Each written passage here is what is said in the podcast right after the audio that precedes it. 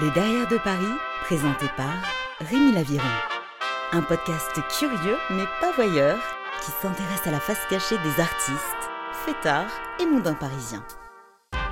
Dans cet épisode, la dominatrice Inanna m'invite dans son donjon pour me faire découvrir son métier en détail. Puis j'aurai rendez-vous avec Reine de Paris, non pas un personnage ou une muse, mais une créature comme elle se définit. Bienvenue dans le Derrière de Paris.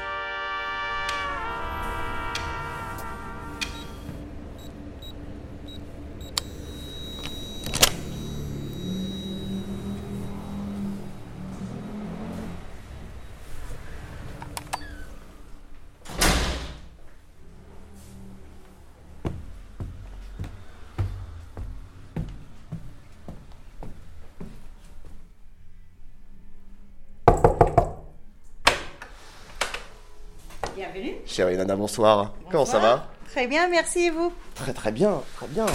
Bienvenue au Justice Room, Alright. mon petit donjon. Oui, oui, là on est euh, du coup dans ton donjon euh, Paris 20e. Oui, c'est exactement ça. C'est exactement ça. Euh, c'est mon lieu, mon donjon BDSM. Dans le 20e arrondissement de Paris, où je reçois les gens pour les séances de domination féminine. Très bien. Merveilleux, alors merci beaucoup pour l'accueil. Dis-moi, tu es dominatrice, comment dois-je t'appeler? C'est Inanna, c'est maîtresse, c'est... Pour toi, c'est Inanna aujourd'hui. Normalement, avec mes soumis, c'est madame. Euh, moi, je n'aime pas trop maîtresse. Euh, déjà, je n'aime pas la sonorité du mot. Donc, je préfère largement madame, mais c'est juste une préférence. euh, voilà. Mais Inanna, c'est parfait pour aujourd'hui. Très bien. Alors Inanna, comment tu as commencé la domination? C'est c'est par plaisir ou... Oui, euh, tout à fait. Alors, j'ai commencé la domination euh, il y a très longtemps euh, avec mes premiers partenaires sexuels. Il y avait des éléments de domination féminine euh, dans nos relations, même si j'avais pas le vocabulaire lié à ça. Euh, quand j'ai craché, craché sur mon mec, par exemple, ou quand j'ai hurlé les insultes, ou quand euh, j'ai mis euh, le cire- la cire sur son corps, par Ouais. exemple, je savais pas du tout que c'était le BDSM. C'était beaucoup plus tard que j'ai appris un petit peu le vocabulaire. Euh, c'est grâce au livre euh, 50 nuances de gré. Ça, c'est toute une discussion à part. Mais oui, c'est grâce à ce livre que j'ai appris euh, le terme BDSM euh, quand le livre est sorti aux États-Unis il y a une quinzaine d'années. Est-ce que tu avais un petit peu besoin de te sentir désiré ou il y a une simple passion euh, pour la domination? Oh, depuis mon enfance, je suis désirée. non, euh, ma mère, euh, elle est venue en France il y a quelques années et on déjeunait avec, euh, avec quelques amis et elle a dit, oh, mais elle adorait toujours diriger les gens, euh, elle était toujours comme ça et mes potes me regardent, ah ouais, c'est vrai. C'est c'est très naturel chez moi. Euh, dans mes anciennes carrières, j'étais toujours dirigeante de... J'étais dans la restauration. Une déviance donc. C'est ça, oui, depuis toujours, euh, avec une sexualité un peu décalée depuis toujours. Donc, euh, c'est- je pense que c'était naturel pour moi de devenir euh, dominatrice pro. Oui voilà, c'est ton métier principal aujourd'hui. C'est mon métier principal, oui, tout à fait. Euh, depuis quatre ans, euh, je fais la domination professionnelle. Euh, encore, ça a commencé par plaisir. C'était un peu le hasard que je suis devenue dominatrice pro. J'ai rencontré sur un site de rencontre, j'ai rencontré un fétichiste pied. On n'arrivait pas à trouver un moment pour se voir et un jour il m'a envoyé un message en demandant si j'étais libre. Et je dis oui, je suis disponible à partir de 18h. Il a dit mais c'est combien madame? Ouais. ah, Je dis ah bah en fait il va me payer pour ça. C'est pour moi c'était juste pour le fun, juste purement pour le plaisir parce que j'adore les fétichistes. Et euh, donc il m'a donné un peu d'argent, il est venu, il a reniflé mes pieds, il les a massés et il s'est barré. Donc euh, voilà le début de, de ma carrière en tant que domina pro. Qu'est-ce que ce métier t'a fait découvrir euh, en toi? C'est une très bonne question. Euh, je pense que. Alors, j'avais toujours un sentiment d'être une femme puissante avec assez de pouvoir. C'est pas quelque chose qui, qui m'a manqué avant. Euh, par contre, de l'assumer plus dans la rue, par exemple, quand je vois les injustices, j'ai choisi l'injustice. Euh, Il y, a, il y a beaucoup de raisons pour ça, y compris le fait que je déteste les injustices. Quand je vois les choses dans la rue, par exemple, un mec euh, qui siffle sur une femme, ou avant, j'aurais probablement me, me taire. Maintenant, je vais plus me taire. Euh, je vais dire quelque chose, euh, mais qu'est-ce que tu fais? Euh, Tu veux qu'on... Si on faisait la même chose à, à ta femme ou à ta fille ou à, à ta mère. euh, donc je pense que c'est surtout ça, c'est en public. Je me tais beaucoup moins qu'avant. Ok. Une assurance. Oui, ouais, ouais. C'est un bon mot pour ça. Oui, parfait. Ok. Alors, comment ça se passe euh, quand on veut venir te voir? C'est donc maintenant sur rendez-vous? C'est ce rendez-vous. Alors, euh, premier contact, c'est fait via mon site web, euh, inanajustice.com. Euh, il y a un court questionnaire à remplir, c'est la première étape. Euh, c'est un questionnaire qui contient une douzaine ou une quinzaine de questions. Des questions très très basiques, mais aussi des questions un peu plus compliquées. Donnez-moi une description tangible de votre maîtresse idéale, par exemple Ok. Pour moi, euh, si quelqu'un commence à parler du, du physique, même si le physique me correspond parfaitement, ça m'intéresse pas du tout. Moi, j'ai envie de parler des émotions, les, des sentiments dans, dans les séances. Euh, donc, il y a le petit questionnaire à remplir. À ce point-là, je vais décider si j'ai envie de poursuivre une séance avec cette personne ou, ou pas. Euh, je refuse énormément de personnes. J'ai beaucoup, beaucoup de chance. Euh, j'ai énormément d'habitués euh, que je vois depuis, mais il y a quelques-uns que je vois depuis quatre ans. Ok. Donc, je peux être très, très sélective avec des nouvelles personnes qui me contactent. Donc, je vais décider si sa candidature m'intéresse. À ce point-là, il va falloir payer un acompte euh, pour planifier un, un appel vidéo. On fait une petite visio. Donc, c'est la deuxième étape. À ce point-là, nous deux, on a le choix d'annuler le rendez-vous ou pas. Euh, si c'est moi qui annule, bien évidemment, je rembourse la compte. Si c'est lui qui annule, c'est son choix, il a perdu 50 balles. Euh, Pour le droit de me parler. Ouais. Euh, mais honnêtement, vu que je suis très sélective déjà avec le questionnaire, Mm. ça m'arrive très très rarement. Euh, J'arrive à lire entre les lignes, on va dire, euh, Ouais. avec le questionnaire. C'est assez ba- bien développé maintenant. Ensuite, on passe en séance. Donc, euh, la personne va arriver chez moi. Euh, Je vais. ça commence toujours avec une petite douche. euh, et après, on commence à jouer. Et ça dépend des entrées de la personne, les pratiques qu'il ou elle accepte euh, en séance. Euh, et puis mon humeur, bien sûr. Qu'est-ce que j'ai envie de faire? Euh, Ouais. Est-ce que j'ai beaucoup d'énergie aujourd'hui? Est-ce que j'ai envie de, de faire plus de bondage, plus de jeux d'impact, plus de fétichisme, une séance plus dans le médical? Ouais. J'ai quelques idées en tête. J'adore les jeux de rôle, par exemple. Euh, J'organise des kidnappings, les enlèvements euh, assez régulièrement. Euh, donc ça, ça- ouais, ouais, c'est assez chouette. C'est euh, très très intense euh, et ça peut durer. Ça peut être que avec moi, ça peut durer plusieurs heures. Ça, peut être avec plusieurs copines aussi, d'autres dominatrices. La première fois, si moi, je viens chez toi, qu'est-ce que tu vas me faire alors? Aucune idée. Alors, ça dépend vachement euh, euh, tes limites pour commencer. Ça dépend euh, ta, ton histoire médicale. Euh, c'est quelque chose que je prends en compte. Euh, toi, tu es jeune. euh, J'ai l'impression que tu es assez en forme. Euh, si tu es ouverte à plein de possibilités, euh, j'ai... Il y a tellement d'options. Je ne Ouais. peux pas te le dire. Euh, euh, je ne sais pas où commencer. Euh, ça peut être les jeux d'impact, ça peut être euh, du bondage. Si tes entrées sont plus dans le médical, dans le fétichisme, peut-être je vais faire les examinations avec les sondes urétrales, euh, de même fouiller dans, dans ta bouche parce que ah, mais il y a certainement une carie là, je vais le trouver.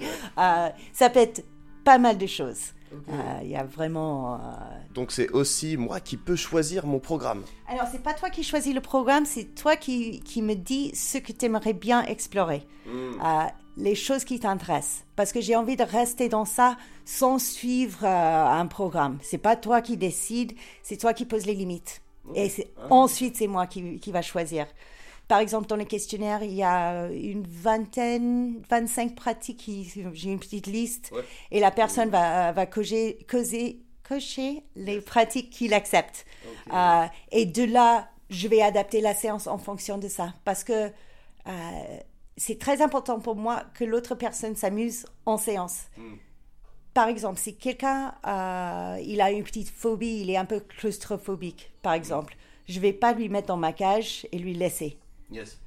C'est pas logique. Ça s'apprend. à être dominateur Euh, je ne sais pas, c'est une très bonne question. Ouais. Les pratiques, ça s'apprend. Oui, de bien faire les pratiques, absolument. Tout le monde peut bien faire les pratiques.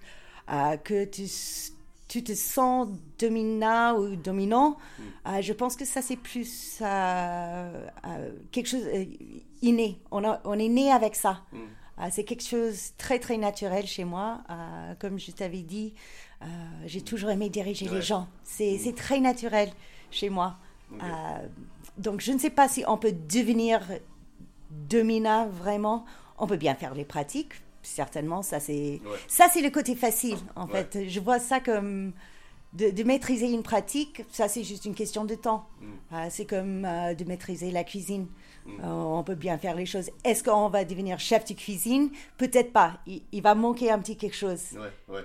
C'est aussi peut-être des bonnes idées de scénario. Peut-être, oui, Ouais. mais pas tout le monde est dans, euh, dans les jeux de rôle. Euh, J'avoue que moi, j'adore le- les jeux de rôle, que ce soit médical, euh, la, la prof d'école, euh, la directrice RH. euh, j'ai fait les jeux de rôle euh, enlèvement par, par les extraterrestres. Euh, oh non, je suis poussée très très loin. euh, euh, moi, j'adore les jeux de rôle, d'être créatif, d'être spontané aussi, euh, de savoir s'adapter à l'autre. Si quelque chose se passe mal, de, de l'échapper sans complètement changer l'ambiance, sans dire oh mince, tout va mal. De ne pas perdre son cool. Il faut, il faut rester calme. euh, et de l'autre sens, de pouvoir lire l'autre, de lire la situation en disant que Waouh, ça marche super bien. Je vais pousser ça beaucoup plus loin que je pensais au début. Je Ouais. voulais juste tester ce truc, mais je vois que on rentre vraiment dans le subspace. Le subspace est un état un peu méditatif euh, en séance. Je vois que la personne rentre dans le subspace un petit peu, donc je vais rester avec ce- cette pratique ou cette émotion ou euh, ce, ce jeu euh, qu'on fait dans le moment. Ouais. C'est quoi alors l'ultime fantasme? Pour moi. Oh là là. Euh, Déjà, euh, c'est toujours en groupe. Moi, je suis très, très exhibe. Donc, j'adore jouer en groupe avec quelques dominatrices, euh, quelques copines. Euh, et, et plusieurs soumis. Euh, moi, j'aime toujours avoir deux, trois juste pour moi-même. euh, Ouais. Donc, de jouer en groupe. Euh, récemment, j'ai pensé à éventuellement organiser un week-end où on fait un chasse aux soumis, euh, où on les chasse dans, dans une forêt, euh, où il y a des épreuves à, à faire, les, les soumis, bien sûr. euh. Donc, euh, surtout les trucs à longue durée. C'est ça qui m'intéresse vachement en ce moment. C'est les trucs qui durent euh, deux, trois, quatre jours, où il y a tout, tout un protocole euh, qui va avec, euh, que ce soit un dîner servi par les soumis qui n'ont pas le droit de, de s'asseoir à table avec nous, qui, qui, Ouais. qui font les chaises, Ouais. euh, qui nous sert, euh, où il y a les jeux aussi, que ce soit un, un jeu de société comme, comme Inanopoly ou un autre. Oui. Inanapoli. C'est un jeu que tu as créé. C'est un jeu que j'ai créé. Ouais. Alors, encore, je suis une grande joueuse. Euh, J'adore les jeux de société et j'ai parlé avec un pote euh, récemment, en fait l'année dernière, et j'ai dit, oh, j'ai envie de créer un jeu de société. Ouais. Et elle a dit, ben, ok, t'as quoi en tête? Et j'ai donné quelques idées. J'ai dit, bah, ouais, je vais juste imprimer un truc. euh, avec l'imprimante chez moi, il a dit, mais absolument pas. Inana, on va faire un truc super bien développé. Donc, c'est un ami qui a un blog euh, incroyable qui s'appelle bdsmime.com, euh, un jeune soumis euh, qui a fait tout le graphisme pour Inanopoly. Donc, c'est un jeu de société où c'est unilatéral. C'est-à-dire, moi, je suis maîtresse du jeu, bien sûr, euh, et il y a des joueurs. Et ça peut jouer à deux personnes, ça peut jouer à 20 personnes. Euh, ouais, ouais. D'ailleurs, c'est quoi l'extrême pour toi? Euh, alors, euh, j'ai très peu de limites à tout ce qui est scato- scatologie. Euh, donc, euh, ça m'intéresse pas. Euh, le- la douche romaine aussi, euh, le vomi. Ouais. Euh, c'est une pratique qui m'intéresse pas du tout. Et tout touche sexuelle euh, sur mon corps. Euh, pour moi, ce sont mes limites. Euh, je suis très très tactile, je touche beaucoup l'autre, euh, par contre il n'a pas accès à mon corps. Euh, ça me gêne pas si quelqu'un me caresse le bras par exemple, si on a une relation bien établie. Euh, par contre il n'y a pas de touche sexuelle. Euh, comme chez beaucoup de dominatrices, euh, il n'y a pas de touche sexuelle. C'est euh, c'est les orgasmes entre les oreilles qui nous intéressent beaucoup plus que entre les jambes. Ouais. Avant de finir, j'aimerais te poser un court question-réponse. Euh, Est-ce que tu veux bien Pourquoi pas Merveilleux. Alors, tu vas voir, hein, c'est une dizaine de questions. Tu me dis ce qui te vient euh, sans prise de tête. Ok, allez, let's go. Si t'étais un quartier de Paris, Bah, le 20e, si t'étais un alcool, un cocktail, ah, du Bourbon. si tu devais revivre une soirée de ta vie, ça serait laquelle? Première fois à Burning Man en 2001. Ouais, Ok. ouais, voilà. Et une soirée que tu ne voudrais surtout pas revivre Oh, c'est pas une belle question. Ah. Ah, euh, le soir de la mort de mon père. Une musique que tu adores Alors, je suis pas super musicale. Euh, le jazz, en général, c'est ce que j'écoute euh, le plus. Et alors une musique que tu détestes? Pas grand-chose. Le polka. Un monument que tu adores et pourquoi? La Tour Eiffel, euh, c'est le symbole de Paris. Enfin, ta définition du bonheur. Un bon repas avec des amis et une bonne bouteille de vin. Merveilleux, merci beaucoup Inanna, ravi de t'avoir rencontré. Je te quitte pour rejoindre la reine de Paris, une muse, pas un personnage, une créature, euh, comme elle se définit. À bientôt Inanna. À bientôt et merci beaucoup.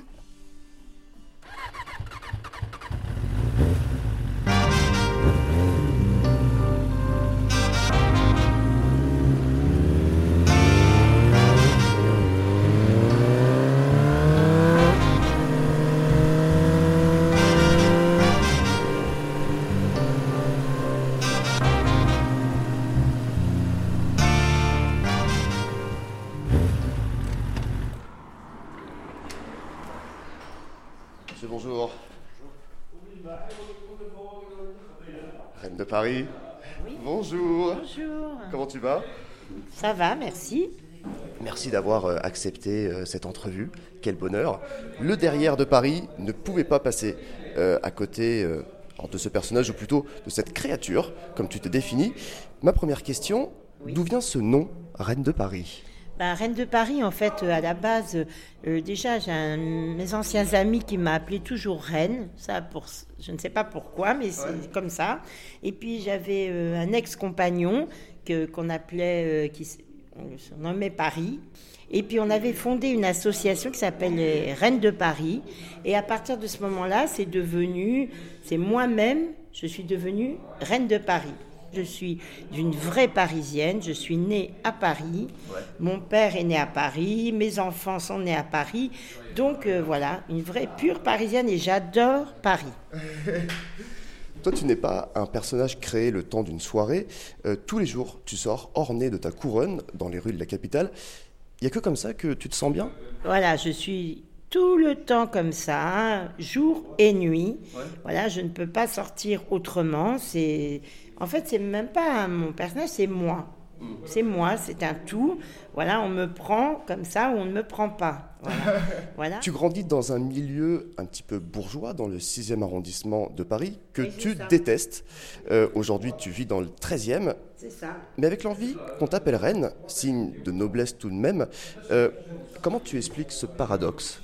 Bah, d'un- côté, moi, j'ai ma famille du côté paternel, c'est sont effectivement des bourgeois du 16e arrondissement, mais du côté maternel, du côté maternel, euh, ce sont des, des gens très très modestes. Ma grand-mère était une femme de ménage, voilà, donc ils étaient très très modestes. Et mes parents étaient des artistes. Mon père faisait un numéro comique et ma mère était chanteuse. Ils se sont rencontrés et c'est un petit paradoxe parce que dans le 13e justement, c'est un mélange, un petit mélange de tout, de gens différents. Et moi, je me sens mieux dans un quartier comme ça que dans le 16e ou, ou bien au contraire. J'ai toujours détesté ce- ce- cet arrondissement. Oui, vraiment, oui. On s'ennuyait, c'était triste, vraiment, c'était pas, pas sympa du tout. Il y a un lien entre la création, le choix de ce nom et un amour de la monarchie? Non, la monarchie, c'est juste, les, c'est juste les codes comme ça. Mais moi, non, pas du tout. euh, pas du tout, du tout. Moi, je suis pas du tout, du tout monarchiste. Absolument pas. Moi, au contraire, euh, je suis, euh, niveau politiquement, je suis de gauche, mais de vraiment de gauche, gauche et écologiste. Donc euh, voilà, un peu loin de la, la monarchie euh, au niveau politique. Comment peut-on définir ton art Ben, on peut pas le définir parce que souvent on me pose la question euh, c'est quoi votre tenue, c'est quoi ceci? J'ai créé ce, ce- cette tenue, c'est moi-même qui, a commencé à déjà à l'adolescence déjà j'avais déjà eu des tenues euh, un peu particulières et petit à petit c'est devenu vraiment mon reine de Paris avec la couronne, etc. Mais j'ai toujours eu toujours eu euh, des, des cheveux en hauteur, euh, j'avais toujours plein de trucs dans les cheveux, toujours des, à l'époque j'avais des vêtements de, de créateurs, voilà, et puis maintenant ce sont plutôt des saris indiens. On peut dire peut-être un mélange de cultures, voilà, mais je peux pas définir vraiment. En fait, c'est à la base, la base, l'idée c'était les artistes devaient euh, voilà ou me photographier, me sculpter, euh, me peindre autour de mon personnage Reine de Paris. c'est ça. Et euh, bon là là nous nous préparons une nouvelle exposition. C'est Reine de Paris, voilà, aux côtés des, des, des personnes LGBTQI. C'est une lutte contre les discriminations. C'est un volet de trois expositions. Donc la première, c'est celle-ci. La deuxième, c'est Reine de Paris multi, multiculturelle. La, troisième, c'est Reine de Paris aux côtés des gens précaires, des gens, voilà, des, gens euh, voilà, qui ont, des problèmes euh, sociaux. euh, voilà. Et, et, euh, voilà, donc en fait, c'est ça, c'est plus euh, un volet plus politique. Tu m'as raconté un petit peu ton amour pour Paris. Oui. Paris contribue à ton inspiration? C'est vrai que moi j'adore cette ville. Pour moi, c'est une, une inspiration, puisque dans Paris, il y a, il y a des, on co- c'est co- coexiste avec des, des cultures différentes. Moi, j'habite pas loin du quartier chinois. Je vais acheter mes vêtements, mes ornements dans le quartier indien. Enfin, je veux dire, j'aime beaucoup ça. J'aime beaucoup ça. Et moi-même, je, au quotidien, je suis comme ça. Voilà, mon compagnon est malien. Euh, voilà, moi, j'ai des amis de toutes origines diverses. Et c'est une richesse. Et ce n'est pas comme me dit Monsieur Zemmour. Au contraire, c'est une grande richesse. Oui, je comprends que tu n'aimes pas euh, beaucoup Monsieur Zemmour. Non, non, pas du tout. non. Bah non, en plus, en plus il, il est encore dans le passé. Il fantasme une France qui n'est plus, qui n'est, elle n'est plus comme ça maintenant. La France, elle est devenue multiculturelle, qu'on le veuille ou pas. Et, grâce aux immigrés, tous les travaux pénibles, les marteaux-piqueurs, euh, les, les- livreurs, euh, les caissiers, les caissières, euh, les, plongeurs, et tous ces, gens, voilà, ben heureusement qu'ils sont là. Pour les gens qui jettent les poubelles, je vois pas beaucoup de blancs, bien blancs, style Monsieur Zemmour, j'en vois pas beaucoup. hein.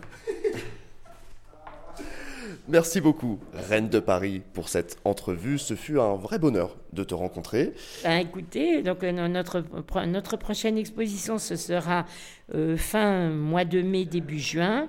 Voilà, c'est la galerie Rachel Ardouin, euh, rue Martel, dans le 10e arrondissement. On aura les dates exactes bientôt. Et puis retrouvez-nous sur mon site www.reinedeparis.com et sur ma page Facebook et ma page Instagram, Reine de Paris. Merveilleuse, c'est la fin de cet épisode, chers auditeurs. Que votre écoute est précieuse. Merci de votre fidélité. Je vous dis à très bientôt. Au revoir, Reine de Paris. À bientôt. Au revoir.